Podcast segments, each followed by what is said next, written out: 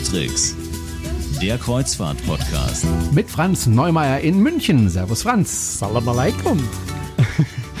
Und mit Jerome Brunel in Horb am Neckar. Und äh, diese Folge wird gesponsert von meravando.de, wo Sie die CO2-Kompensation zu Ihrer Schiffsreise geschenkt bekommen. Dankeschön für die Unterstützung. Und äh, Franz, äh, du musst nicht auch noch äh, aussehen wie ein Scheich. Äh, es hätte ja das Salam Aleikum oder was du da gerade gesagt hast gereicht. Ich habe dich du warst unterwegs. begrüßt. Ja, das finde ich sehr nett. Äh, du warst auch äh, unterwegs, hast mich aber nicht mitgenommen. Das fand ich jetzt nicht so nett. Ja, da Wo war warst du leider denn? keine Chance. Äh, ich war im, im Orient, im Persischen Golf. Oh, du heißt, das heißt äh, von Dubai. Ich, ich wollte mir einfach mal aus der. Nähe anschauen, was da im Iran so los ist gerade. Oh oh. Die Reise war Vorsicht, natürlich schon viel länger geplant. Ich hatte eher Sorge, dass, dass die Reise vielleicht irgendwie so ein bisschen ins Wasser fällt oder sich die Route groß ändert äh, durch den Konflikt dort. Ähm, Mhm. Aber nein, also ich bin genau von, von Dubai äh, mit der Costa Diadema, eigentlich mal wieder mit Costa. Ich bin schon lange mit Costa nicht mehr auf einer regulären Reise unterwegs gewesen. Ähm, also wirklich mal eine Woche von Dubai aus ähm, Persischen Golf. Ähm, ja, einfach mal ein bisschen die Region wieder angucken dort. Du hast gesagt, du warst mit Costa unterwegs, mit der Costa Diadema. Ich glaube, ein Schiff aus dem Jahr 2014, also nicht das allerneueste. Das heißt, wir müssen jetzt nicht allzu sehr über dieses Es Schiff ist, sprechen. ja, es ist, es ist fast das neueste Schiff von Costa. Also erst durch die Costa Smeralda, die jetzt vor ein paar Wochen rausgekommen Mhm. ist, ist sie nicht mehr das neueste Schiff von Costa. Insofern immer noch ein Oha. sehr aktuelles. Was mich vor allem, muss ich ehrlich sagen, zum Schiff selber, was mich wirklich über, überrascht hat und überzeu äh, be begeistert hat eigentlich, ist der Zustand, in dem das Schiff ist. Die schaut fast aus wie neu. Also die ist super gepflegt, dafür, dass sie ja jetzt doch schon sechs Jahre alt ist. Ähm, schaut richtig klasse aus. Das äh, ja, hat mich beeindruckt. Fand ich, fand ich toll. Da habe ich in letzter Zeit schon andere Schiffe gesehen, die nicht so alt sind und schon deutlich ähm, mehr Macken hatten und weniger gut gepflegt waren. Also insofern gar nicht schlecht. Du hast gerade gesagt, du warst länger schon nicht mit Costa unterwegs. Hat sich was verändert äh, bei dieser Reederei? Essenstechnisch oder vom Publikum oder oder oder? Also meine gerade gerade bei dem Essen habe ich in letzter Zeit immer wieder mal äh, Kritik gehört, es sei schlechter geworden. Bei Essen ist ja immer so eine, so eine ganz schwierige Beurteilungsfrage. Ähm, und es ist natürlich auch schwierig, sich zu erinnern, wie war denn das Essen vor, vor drei, vor fünf Jahren. Meinem Erleben nach ist das Essen äh, ganz wunderbar. Also den Preisen auch ange. Also man muss ja immer schauen, wo man unterwegs ist. Ne? Costa ist jetzt keine, keine Ultra-Premium-Reederei, wo man, wo man wahnsinnig viel Geld bezahlt äh, für eine Reise. Und dafür fand ich das Essen wirklich gut. Äh, Costa fokussiert sich sehr stark auf, äh, auf, ja, nicht nur beim Essen, sondern insgesamt an Bord auf ein, ein Italien-Erlebnis, möglichst authentisches italienisches Erleben. Und äh, entsprechend stehen ziemlich viele italienische Gerichte auf der Speisekarte. Ähm, es ist jeden Abend so ein bisschen Thema, also mal Ligurien, mal Sizilien, mal, äh, ich weiß nicht, ähm, Emilia Romana ähm, als, als Thema aus der Region stammen dann auch die meisten Gerichte auf der Karte. Es sind oft, naja, italienische Gerichte, die, die meistens relativ einfache Gerichte sind, aber die sind sehr, sehr gut gemacht. Also die Pasta ist absolut al dente, die Soßen sind lecker, die Füllung von den Ravioli, die ich mal hatte, war wirklich fein. Also da kann ich jetzt persönlich kann, kann nicht nachvollziehen, dass Leute kritisieren, das Essen sei bei Costa schlechter geworden. Aus meiner Sicht ist das keineswegs so. Es ist italienischer geworden, vielleicht ist der, der Wareneinsatz ein bisschen, die, die- Kosten, die Einkaufskosten vielleicht etwas gesunken, weil italienische Gerichte einfach oft relativ einfach sind, aber darauf kommt es ja nicht an. Es kommt darauf an, dass es sehr lecker und gut gemacht ist. Und das habe ich so erlebt. Insofern, da bin ich sehr, sehr zufrieden gewesen an und für sich. Wie ist denn das Essenskonzept an Bord? Soweit ich weiß, sind es ja äh, Restaurants mit äh, Tisch und wo man sich hinsetzt und äh, auch teilweise, glaube ich, Buffet-Restaurants und auch Zuzahlrestaurants. Genau, die, also so eigentlich so, eigentlich so das Normale, würde ich mal sagen, was du bei den meisten Reedereien findest. Das heißt, du hast zwei große Hauptrestaurants, ähm, wo hauptsächlich eben am Abend das Essen stattfindet. Du hast ein Buffet-Restaurant ähm, und du hast eine Pizzeria, die ist relativ günstig, kostet 8,90 Euro Pizza plus äh, Dessert und das auch nur äh, deswegen, also am Anfang war die Pizzeria kostenlos, dann haben sie jetzt aber auch erzählt, äh, die Leute hätten einfach ja Pizzas bestellt und die dann einfach stehen lassen, weil kostenlos äh, macht man sich keine großen, also sie hätten wohl ziemlich viel Essensabfälle da auch gehabt, ähm, haben das deswegen auf Bezahlen umgestellt und jetzt, gut, jetzt haben sie natürlich das Problem nicht mehr. Ähm, wenn du Mitglied im Costa Club bist, was du kostenlos werden kannst, äh, dann kostet es auch noch die Hälfte. Also die Pizzeria ist, ja, sehr äh, tolle Pizza, ja, die haben äh, wirklich einen italienischen Pizzabäcker aus Neapel. Ähm, auch ganz witziger Randaspekt, einer der bestbezahlten Mitarbeiter an Bord. So ein Pizzaiolo aus äh, Neapel ist nämlich ein richtig, richtig hochbezahlter Koch. Ähm, da legen sie also Wert drauf, dass das, dass das richtig gut ist und die Pizza ist auch toll. Ähm, dann gibt's noch einen Teppanyaki-Grill, also die Jap japanische mmh, Ding. Du kennst ja also mit, mit so ein bisschen äh, Show-Effekten drin, ne? mit, mit Jonglieren, mit, mit Messer und Besteck und sowas. Ganz lustig. Und es gibt, ähm, jetzt mal gerade überlegen, in dem, äh, wir waren noch in dem Clubrestaurant. Das Clubrestaurant ist ausschließlich reserviert für die Suitengäste und für die, äh, wenn dann noch Platz ist, äh, für die zwei höchsten Statusstufen im Club. Ähm, da kann man sich also so nicht einkaufen. Und es gibt das Samsara Restaurant, da muss ich ehrlich sagen, war ich, war ich nicht drin, deswegen bin ich jetzt auch so ein bisschen äh, unsicher. Also nochmal ein Spezialitätenrestaurant mit, mit Zuzahlung. Das ist es im Großen und Ganzen. Es gibt eine wunderbare Eisdiele, äh, die auch Macarons haben, äh, die sehr fein sind. Ähm, was haben wir noch? Äh, am, am Pool ist der übliche Poolgrill. Also eigentlich ein ziemlich, sag ich mal, normales, typisches Kreuzfahrtschiff in der Größe. Wie ist das mit den Getränken geregelt? Kann man da Getränkepakete sich ersteigern oder wie ja, ist das? Ja. Ganz normal mit Getränkepaketen. Ähm, Im BW-Restaurant ist eben Saft und Wasser äh, inklusive Kaffee, Tee zum Frühstück. Also da eigentlich nichts Ungewöhnliches. Das ist so das ganz normale Konzept, was man von vielen Reedereien kennt. Okay, was hat das für eine Kabine? Ich hatte natürlich eine Balkonkabine. Balkonkabine, ja, was frage ich auch. Ja schon wieder. Also was frage ich Naja gut, auf, auf so Pressereisen hast du ja nicht die große Wahl, aber ja. ich war jetzt schon ganz glücklich drüber. Es war auch eine der Samsara-Kategorie. Ähm, also der Samsara heißt das Spa bei Costa. Ähm, das heißt, du hast da noch so ein paar kleine extra Dinge. Ich glaube, einen Tag, den du dich in den, in den Wellnessbereich des Spa kostenlos aufhalten kannst, solche Sachen. Ähm, habe ich auch gemacht. Also habe das Spa mal ausprobiert. Costa hat ja eine Kooperation mit der Terme di Sirmione in Italien. Ähm, habe mir da mal eine, eine, eine Schlammpackung und eine Massage gönnen dürfen.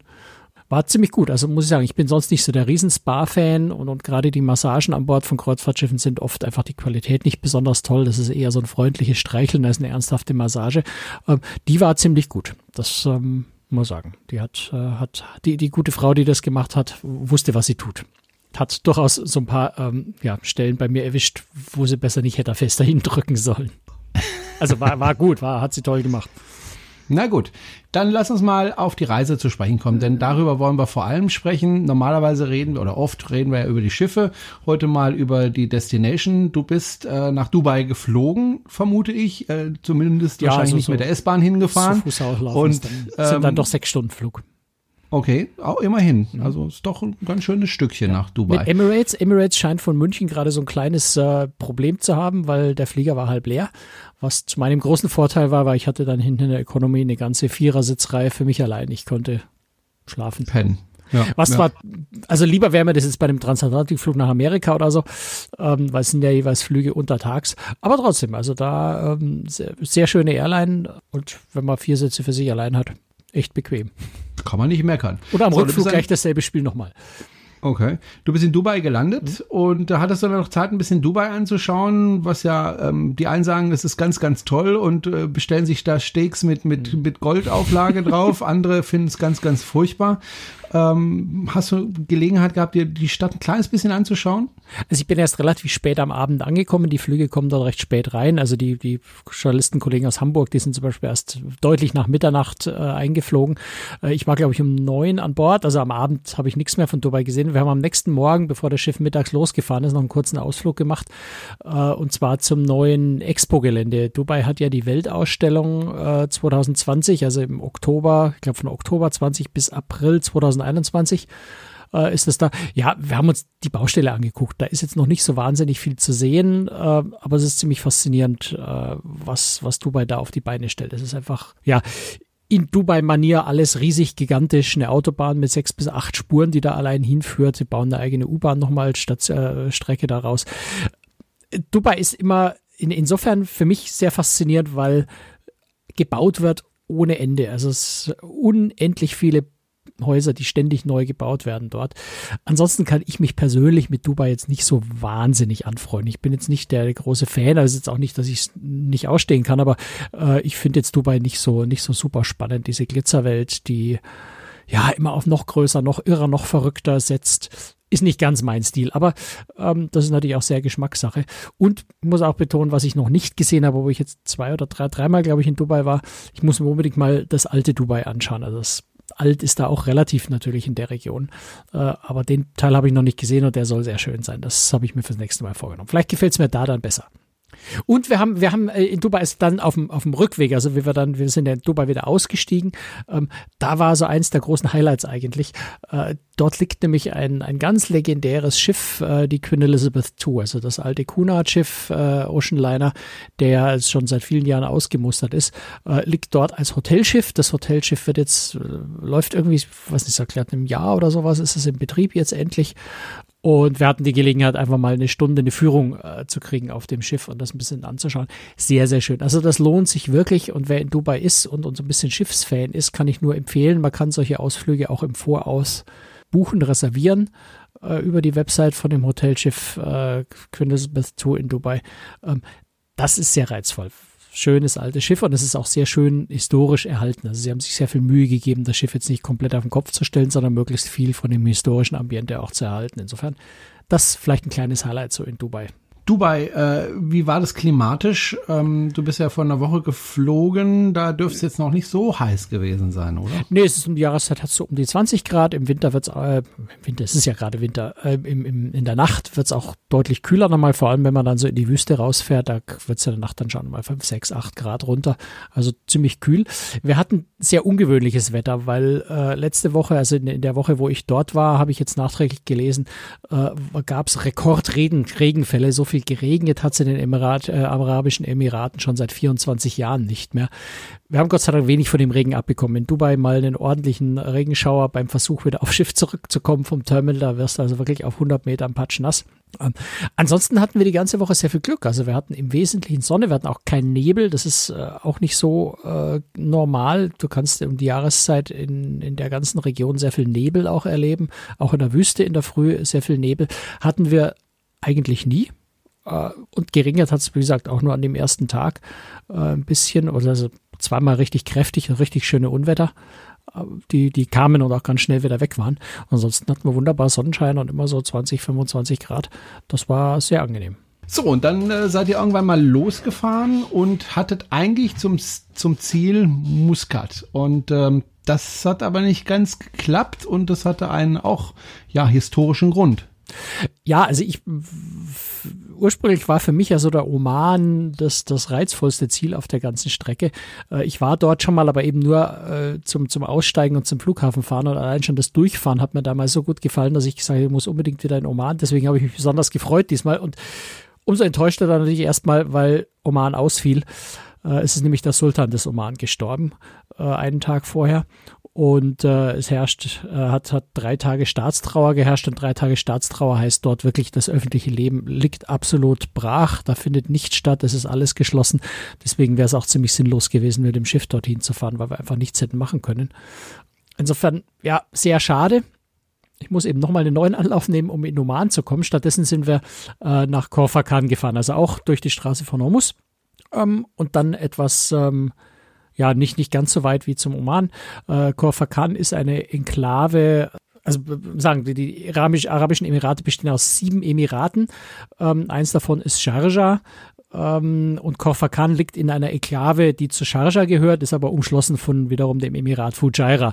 Ähm, also wir sind in Korfakan, haben in Korfakan angelegt und haben dort eine ja, Jeep-Wüstensafari gemacht, wo man dann eigentlich so wechselweise immer wieder mal in Sharjah, mal in Fujairah ist.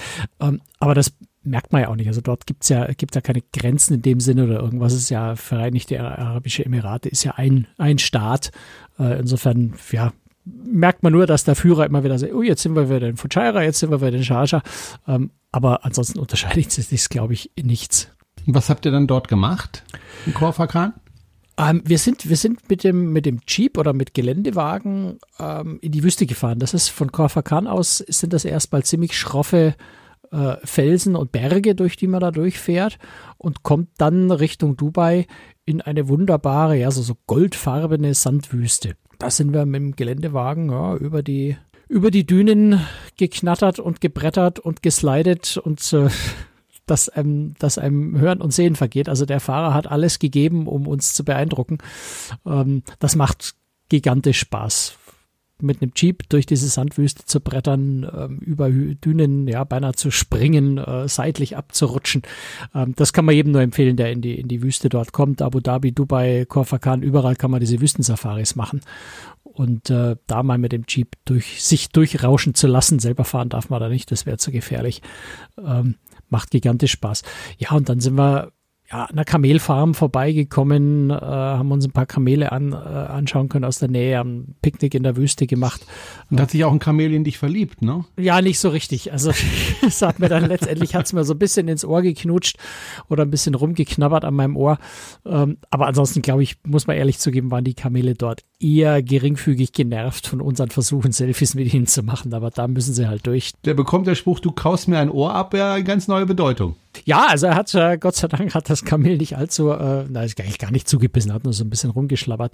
Ähm, aber ja, klar, also ähm, ich hätte jetzt nicht gewollt, dass er fester zubeißt. Das wäre vielleicht so ein bisschen schmerzhaft geworden. Bist du auch auf dem Kamel geritten oder kam es dann dazu nicht mehr? Äh, nee, das kam später dann. Das kam später. Koffergan okay. sind wir also wirklich mit dem Jeep durch die Gegend gefahren. Okay, und dann seid ihr wieder zurück zum Schiff, nehme ich an. Und dann ging's weiter. Um, eigentlich gerade wieder den Weg zurück, den ihr gerade äh, gekommen wart, hm, genau. äh, an Dubai vorbei. Äh, Richtung Westen, äh, relativ nah an der iranischen Grenze, was ja auch nicht so ganz ohne ist nach Doha. Ja, also die, die, die Straße von Hormuz, da sind wir in der Nacht durchgefahren im Wesentlichen. Dort ist es sehr, sehr eng. Da muss ja der gesamte Schiffsverkehr äh, muss dort vorbei. Das ist ähm, im Prinzip iranisches Hoheitsgebiet, da gibt es Sonderregelungen mit Durchfahrtsrechten und sowas, also eine ganz komplizierte Angelegenheit.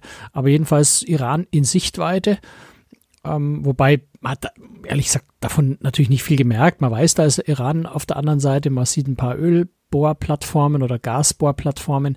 Äh, wir haben auf der ganzen Reise haben wir ein einziges Kriegsschiff gesehen. Ich glaube, das war ein britischer Zerstörer oder sowas, die ja dort patrouillieren, um ein bisschen aufzupassen. Ansonsten muss man ehrlich sagen, hat man von dieser ganzen Krise, von all diesen Dingen dort überhaupt gar nichts mitbekommen. Das ist, ähm, ja, da geht's friedlich zu und hoffentlich bleibt das auch so, muss man so sagen. Ja, wir sind dann, haben, wir hatten einen schönen Seetag und sind äh, am Tag drauf dann in Doha, also in der Hauptstadt von Katar, angekommen. Das ist ja auch ganz lustig, weil sich die Emirate und, und Katar ja äh, zurzeit so überhaupt nicht grün sind. Ähm, insofern äh, ganz wichtig in Katar aufzupassen, dass man das Schiff nicht verpasst, weil einfach hinterherfliegen geht dann nämlich nicht. Weil von Doha kann, gibt es keine Direktflüge nach Abu Dhabi oder Dubai. Man müsste also dann über ja, weiß ich gar nicht, Kuwait oder Saudi-Arabien, da kann man aber als Deutscher nirgendwo hinfliegen ohne ein Visum, also müsste man schon einen ziemlich weiten Umweg fliegen über, weiß nicht, über die Türkei oder wie auch immer, um, um dem Schiff hinterher zu fliegen. Also Sprich, man fliegt einfach nach Hause. Äh, eigentlich hätte man da auch was nach Hause ja. fliegen können. Also in Doha Schiff verpassen, eine ganz, ganz dumme Idee zurzeit, weil es gibt einfach wirklich keine Direktverbindung, keine Straßenverbindung, wäre eh zu weit, äh, keine Flugverbindungen. Ja, weil die sich halt einfach äh, ja, politisch streiten. So. Doha, äh, super schöne Stadt, ähm, für mich vielleicht so einer der schönsten Städte in der Region, weil es zum einen ja wirklich tolle Hochhäuser hat, also eine wunderbare Skyline, auf der anderen Seite auch für mich den vielleicht, also zumindest den schönsten Markt, den schönsten Zug, äh, den ich in der Region kenne. Vielleicht gibt es auch noch Schöneres, aber ich, ich kenne den als den schönsten, vor allem weil er sehr groß ist. Ähm, du kannst dort Pferde kaufen, du kannst dort Kamele kaufen, du kannst äh, Falken kaufen und natürlich all das, was man in dem Markt ohnehin, also natürlich alles an, an, an ja, Souvenirs sowieso für der Rüsten. Aber es ist ein richtiger von den Einheimischen genutzter Markt, also ganz viel Lebensmittel, Gewürze, äh, solche Sachen. Ich habe mich da ordentlich eingedeckt. Mit, mit Kamelen. Nee, nicht mit Kamelen. Das wäre jetzt mit dem Nachhausewinden eben schwierig. Nee, aber zum Beispiel Datteln. Ähm, also nicht so dieses, dieses komische Einheitsdattel, kleine getrocknete Zeug, was es bei uns gibt, sondern wirklich gute, leckere Datteln. Ähm, da gibt es ja irgendwie hunderte verschiedene Sorten auch kann man sich auch noch mal ein bisschen durchprobieren, äh, bevor man also mit. Datteln könntest du mich jagen. Ich, Echt? ich mag kein getrocknetes Früchtezeugs, egal ob Rosinen oder Datteln. Oder, naja, du musst, du, du musst immer richtig gute Datteln probieren, ja. weil das ist wirklich Ach. das, was man in Deutschland so im Supermarkt an Datteln kriegt. Äh, das hat nichts mit dem zu tun, was du dort an. Äh, die sind natürlich, Datteln sind immer leicht getrocknet, äh, können sehr stark getrocknet sein oder weniger teilweise sehr, sehr groß, beinahe, beinahe schon saftig. Also da kann ich dir nur empfehlen, probier mal richtig gute Datteln und, und vergiss das Zeug, was man bei uns im Supermarkt unter dem Namen Dattel kauft. Das, ist, das sind zwei verschiedene Welten. ja, was habe ich noch gekauft? Safran, äh, iranischen Safran. Jetzt darf ich wahrscheinlich in die USA nicht mehr einreisen, weil ich iranische Produkte gekauft habe, aber Safran kommt im Wesentlichen aus dem Iran. Äh, iranische Pistazien, äh, richtig günstig. Ja, die, die, die gehen dann mal mit einer großen Schaufel und machen dir die Tüte voll und das kostet dann irgendwie ein paar Euro. Ich habe getrocknete Zitronen gekauft. Also da kann man so richtig, richtig fein äh, einkaufen, was Gewürze, was es solche Sachen angeht. Das macht richtig Spaß. Mhm. Hast du ansonsten auch was von der Stadt gesehen? Ja, aber ich wollte noch von der Falkenklinik kurz erzählen, weil das ist auch ja, so eine gerne. ganz faszinierende Sache. Die äh, äh, am Rande, am Rande des Marktes ist nämlich dort eine Klinik nur für Falken und Falkenjagd äh, ist ja in den ganzen arabischen Emiraten ein sehr sehr beliebter Sport. Und äh, ja, fast jeder, im, vor allem in Katar, hat fast jeder äh, Katari hat, hat eigentlich einen Falken oder, oder mehrere Falken. Und entsprechend geht's in dieser Klinik auch, also es ist wie in einem Krankenhaus in Deutschland, äh, mit Nummern ziehen am Eingang und Wartesaal und, und Ärzten, die in grünen Kitteln rumrennen. Also genau wie in der Klinik bei uns, nur dass halt statt Patienten, äh, statt menschlichen Patienten dort Falken als Patienten sind. Da kann man reingehen, man kann sich das anschauen. Ähm, ganz, ganz faszinierend, muss man sagen. Und, und, die Leute dort sind unglaublich freundlich und nett, wenn man da einen von diesen Falken an, anspricht oder Falkenbesitzern anspricht. Die reden gerne mit einem, erklären einem alles. Man darf Fotos machen, wenn sie ihren Falken stolz präsentieren. Das ist eine richtig schöne, richtig schöne Atmosphäre da. Ähm, sollte man auf keinen Fall verpassen, wenn man in Doha ist. Hm, ich habe mir Fotos angeschaut von Doha, äh, vor allem abends. Das muss ja eine wirklich, wirklich schöne Stimmung in der Stadt sein.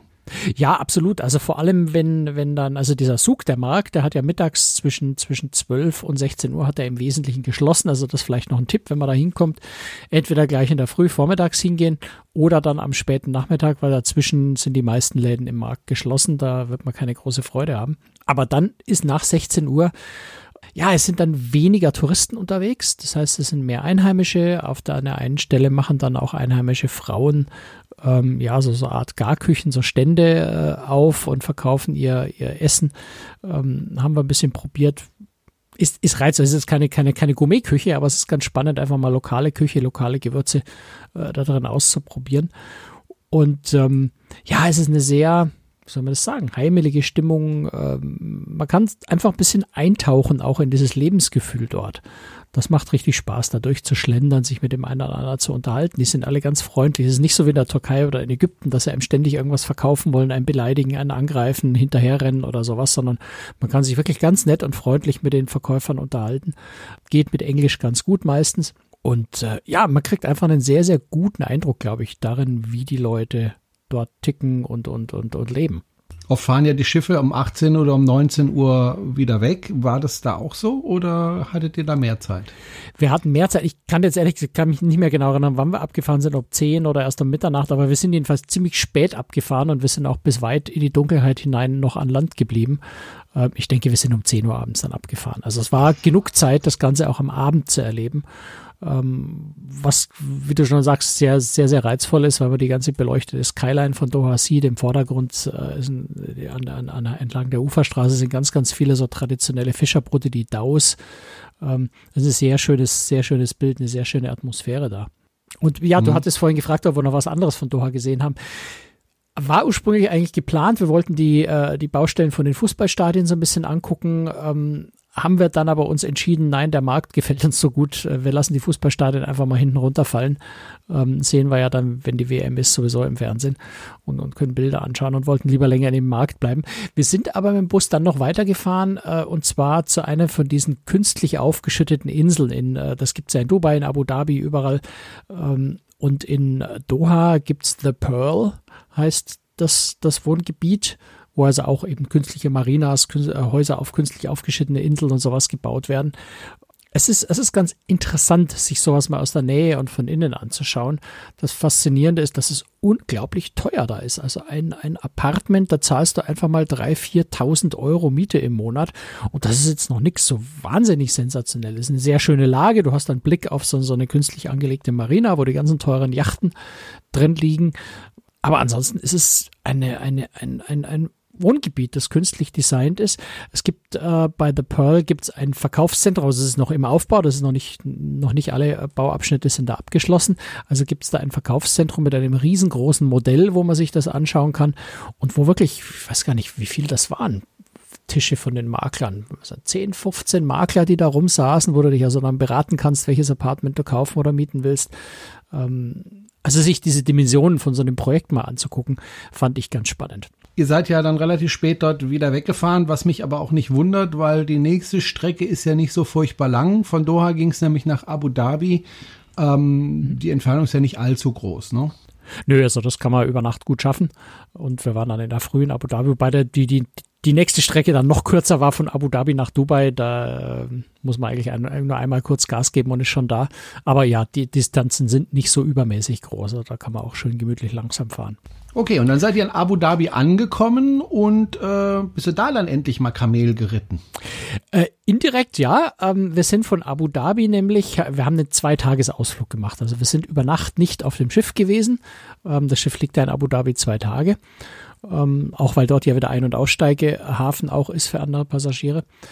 Und wir sind äh, wirklich in die Wüste gefahren. Hinaus, äh, ich glaube ungefähr eine Dreiviertelstunde oder was über Autobahn und dann von der Autobahn, von der Straße runter über so eine richtig schöne, harte, buckelige Wüstenpiste im Sand, nochmal 25 Kilometer direkt in die Wüste rein in ein Camp, wobei Camp ist ein bisschen, bisschen untertrieben. Es ist äh, schon ein, ein ja, ein kleines Luxusressort ähm, mit, mit, mit äh, Lehmhütten, mit, mit äh, einer Stroh, aber mit allem Komfort. Also mit, du hast dort Strom, du hast sogar äh, Handyempfang, dein eigenes Bad und so weiter. Also sind kleine Hotelzimmer, wenn man so will.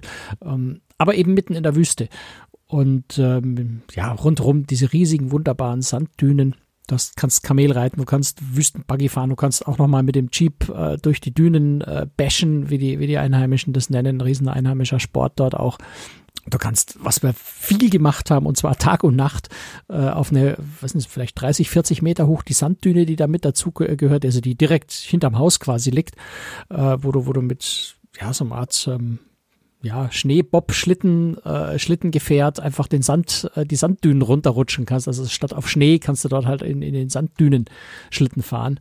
Äh, ein Riesenspaß und der Berg steil genug ist, weil der Sand ziemlich bremst. Aber wenn es mal, wenn's, wenn's mal so richtig abgeht, wenn du mal schön rutscht, dann, dann fliegt dir der Sand um die Ohren. Das macht einen Riesenspaß. Darf sich nur nicht dran stören, dass du den Sand tagelang später immer noch in allen Ohren, Nasen und sonstigen Öffnungen findest. Egal wie oft du duscht und dich wäschst, es tauchen immer wieder Sandkörner auf. Äh, das gehört da auch dazu. War sehr lustig. Und da bin ich dann auch Kamel geritten, ja.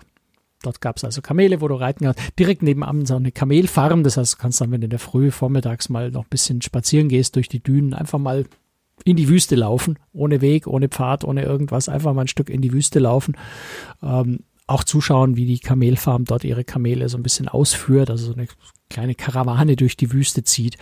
Äh, sehr, sehr romantisch alles. Sehr, sehr, sehr, sehr schön. Und in, in der Nacht der Sternenhimmel ist natürlich der Hammer. Ja weit und breit keine störenden Lichtquellen. Äh, da sich einfach mal in den Sand legen, nach oben gucken den, äh, auf den Himmel. Richtig toll. Kann ich mir gut vorstellen. Ich habe mir sagen lassen, äh, wenn man Milch möchte in dieser Region, kriegt man zwar Milch, aber eben keine Kuhmilch, sondern tatsächlich Kamelmilch. Hast du mal Kamelmilch probiert? Ich habe es blöderweise verpasst. Ähm, und zwar, ja, ja, also die, bei dieser Kamelfarm, äh, tatsächlich ein paar Kollegen haben dort Kamelmilch probiert an dieser Kamelfarm. Äh, während das stattfand, war ich gerade äh, auf der anderen Seite in den Dünen auf der Jagd äh, nach besagter Kamelkarawane zum Foto machen. Da hat sich auch wirklich gelohnt. Ich bin da unendlich weit durch den Sand gestapft und habe, äh, glaube ich, noch nie einen dermaßen Muskelkater in dem gesamten Fußgelenkbereich gehabt, weil der durch diesen Sand so, so ganz, ganz schwierig zum Laufen ist in diesem weichen Sand. Ähm, aber es sind wunder, wunderschöne Fotos geworden äh, von diesen Kamelen. Insofern habe ich leider das Kamelmilchtrinken verpasst. Ähm, Schmeckt aber den Kollegen zufolge auch nicht so dramatisch anders wie Kuhmilch. Äh, es ist nicht so, dass es einen ganz seltsamen, strengen Geschmack hätte oder sowas, ähm, sondern es ist der Kuhmilch vom Geschmack wohl ziemlich ähnlich. Also könnte ich mir dort auch einen Kakao machen und äh, müsste mich da nicht groß umgewöhnen. Das ist beruhigend. Vermutlich nicht, ja. Gut, und äh, dann ging es weiter von Abu Dhabi wieder zurück nach Dubai. Und du warst ganz traurig, als du vom Schiff musstest, oder?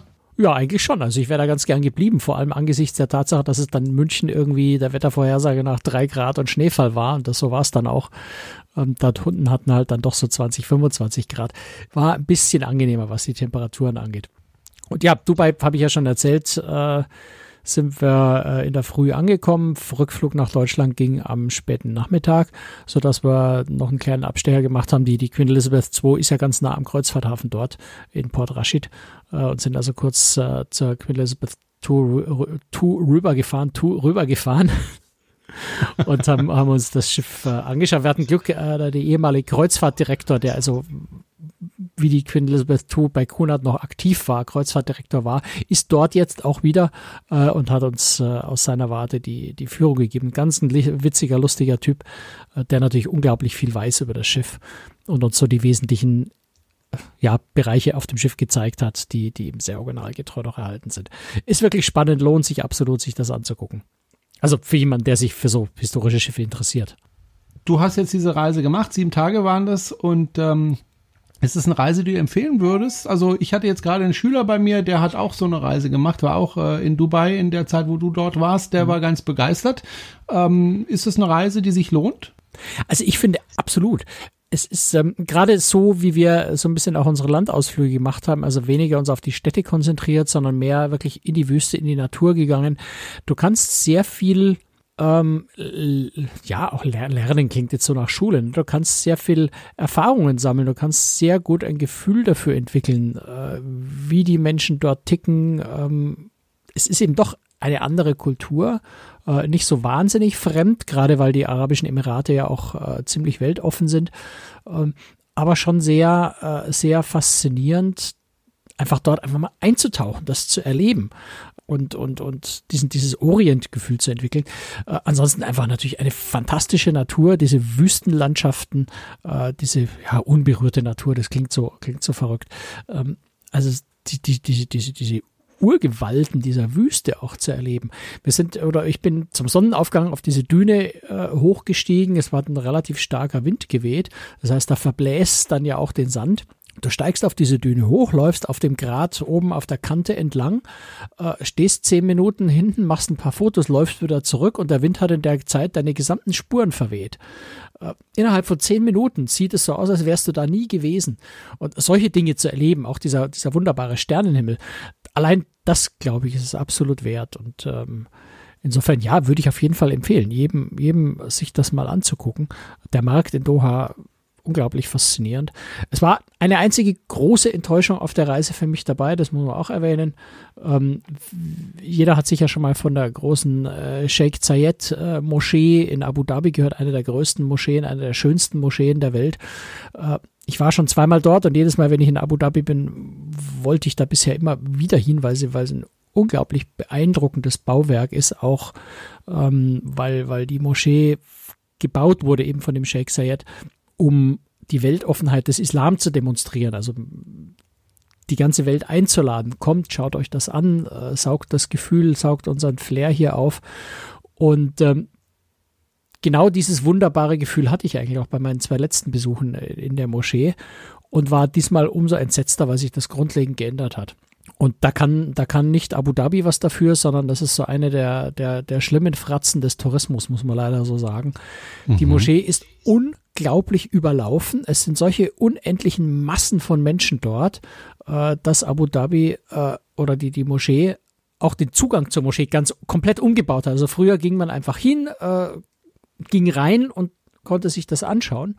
Äh, jetzt gibt es ein Besucherzentrum jenseits des Parkplatzes. Da gehst du rein, musst eine Nummer ziehen oder vorher im Internet schon eine Karte reservieren. Es kostet keinen Eintritt, aber du musst eine Karte reservieren. Ähm, dann gehst du im Untergrund durch ein, ja, durch, äh, da, da bist du fassungslos, eine Shopping Mall ähm, ist der Zugang zur Moschee. Ähm, gehst dann durch unterirdische Gänge rüber, komm, tauchst dann auf der anderen Seite kurz vor der Moschee wieder auf.